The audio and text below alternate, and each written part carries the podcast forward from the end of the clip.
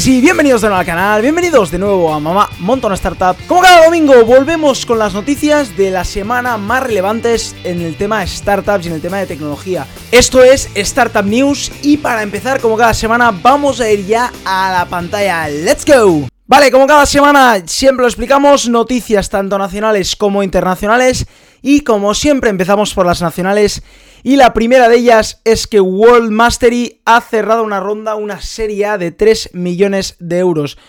World Mastery es una plataforma online donde gente experta en su campo, pues por ejemplo Tony Nadal en tenis y diferentes expertos en baloncesto, en baile y profesionales que se han dedicado toda la vida, suben cursos específicos de ese mismo deporte, de ese mismo sector, ¿no? Para que puedas aprender de una manera mucho más fácil y mucho, obviamente, más económica y de una manera mucho más fácil online, no tienes que hablar con Tony Nadal, pues que cuesta bastante, ¿no? Y la ronda de 3 millones ha sido liderada por Nauta Capital, uno de los fondos más top a nivel español. Y así que World Master ya ha levantado una ronda de 3 millones de euros.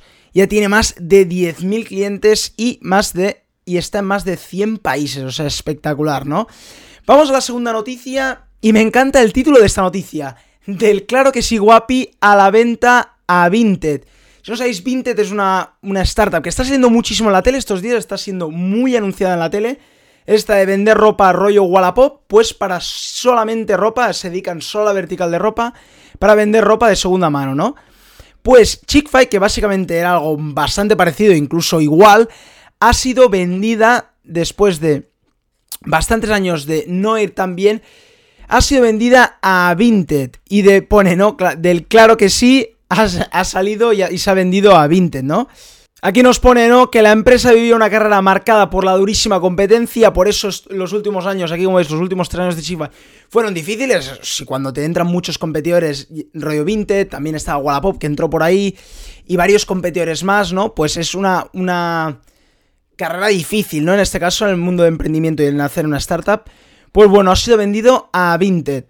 La siguiente noticia eh, nacional es que un español, David Pistoni, cofundador de Celeros, ha ganado el premio europeo a la innovación, más bien el premio EIT Public, es decir, el premio que la gente que sigue EIT ha votado con la persona o la empresa más innovadora según la audiencia, no según la academia o según según EIT o según la institución, sino según la gente. Es el más innovador de todos, David Pistoni.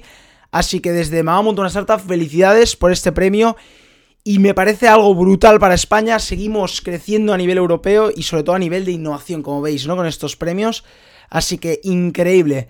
La siguiente noticia española la encontrado en expansión, me parece algo increíble y un cambio bastante brutal. Fnac ya logra el 19% de su negocio con ventas online, ¿no?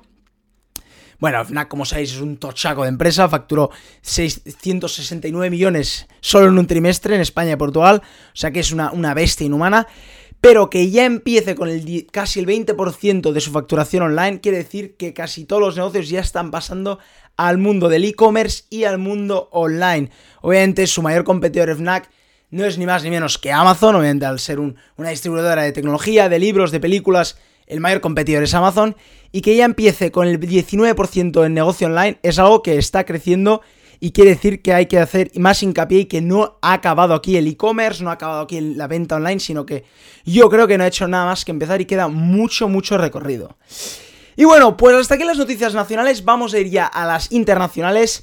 Tenemos unas 4 o 5 que me parecen bastante impactantes y bastante buenas, ¿no?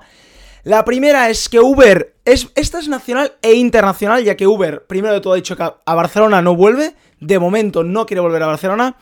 Y por otro lado, ha dicho que va a añadir los taxis, es decir, la, compañía va, a aceptar que en su plataforma, ya que, como en Cabify, que ya se puede hacer, puedes alquilar un taxi, no un, no un coche privado, sino un taxi desde su plataforma, Uber quiere hacer lo mismo y también con transportes públicos. Ya en Startup News ya anunciamos la pasada, la locura de Uber con el helicóptero en Nueva York, pero es que además me olvidé de anunciar otro servicio, que era el Uber Elevate, que saldrá en 2023 que es básicamente con un dron gigante sobrevolar las ciudades y evitar atascos. Y esto puede ser un locurón.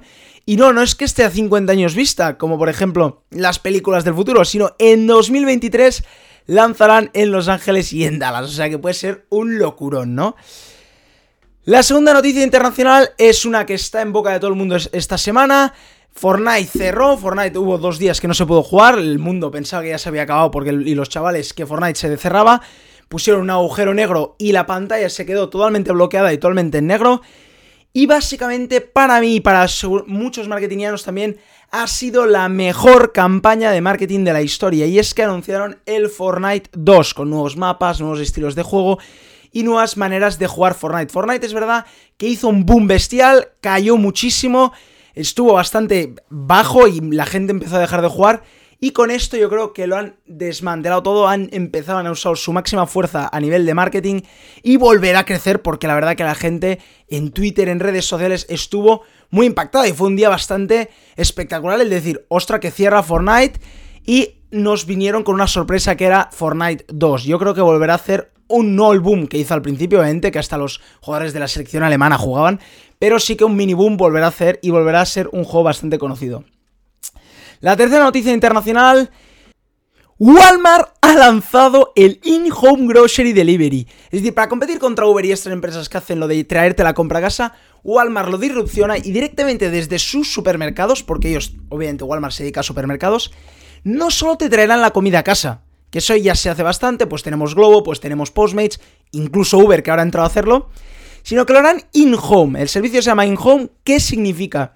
Que te traen literalmente la comida a la nevera. Es decir, les dejarás entrar a tu casa, tú lo verás en live streaming como si lo vieras en un Skype o si lo vieras como fuera un vídeo de YouTube, verás cómo entran a tu casa y te dejan la comida pues a lo mejor supongo que en la nevera o incluso después decir, no, déjamelo en la mesa, que ya lo coloco yo.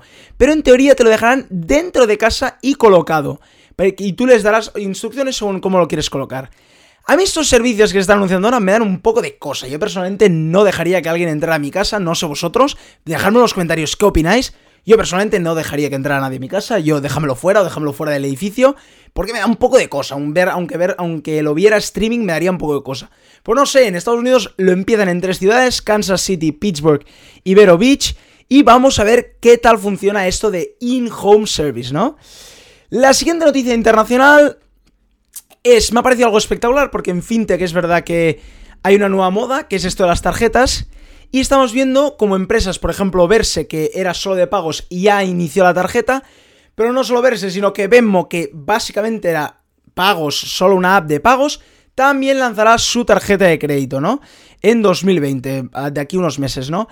Me parece algo revolucionario en el sector fintech porque creo que se está empezando a poner de moda esto de tener la tarjeta, cosa que era lo que en teoría disrupcionaba, que era ponerlo directamente, ¿no? La tarjeta en el móvil y que te den una tarjeta de crédito es como volver a, lo mismo, ¿no? No entiendo muy bien estos, pero es una moda en, el, las fintech, ¿no? Y que Venmo lo lance quiere decir que algo importante, porque Venmo es un tochaco ahora mismo también, quiere decir que está bien lo de lanzar tarjetas de crédito y que la gente que sigue confiando en lo físico, en las tarjetas físicas, ¿no? Quedan dos noticias internacionales. La siguiente es que es que Canva, la empresa que todos conocemos de, para editar fotos para Instagram, para editar PowerPoints y la, nueva manera de hacer diseño muchísimo más fácil, es decir, es el paso previo a usar Photoshop. Yo ahora mismo ya, ya he entendido Photoshop y ya lo uso, pero básicamente el último año he estado usando Canva porque de diseño iba bastante justo hasta que llevo un año practicando y ahora sí que puedo usar Photoshop. Pues la herramienta ha levantado una ronda de 85 millones de euros y ya vale 3,2 billones. La fundadora, que tiene 32 años, se ve que es una crack, es una pedazo crack, Melanie Perkins, y todos los grandes gurús de la tecnología dan muy buenas referencias sobre ella, así que felicidades y además Canva es un tochaco y os la recomiendo. Es una herramienta que también haremos un tutorial si queréis, darle like si queréis un tutorial de Canva porque es bastante fácil de usar y creo que es muy potente para diseñar mucho más rápido y mucho más fácil. Y bueno, pues ya vale 3,2 billones de dólares, ¿no? Y ya la última noticia que me ha parecido bastante divertida, ya que en este canal hablamos muchísimo de WeWork y es algo bastante novedoso y que en el, mundo se está hablando mucho de WeWork. ¿Qué ha pasado con WeWork? han despedido al CEO, se, piró el CEO. ¿Qué pasará con WeWork? ¿Cómo es que vale 50 billones cuando solo le dan 20 billones? Pues el otro día le dijeron a Adam Newman y habló de que su idea con WeWork era dejársela a sus hijos y a sus nietos. Es decir, quería hacer una empresa familiar, ¿no? Una, family business, quería hacerlo con WeWork.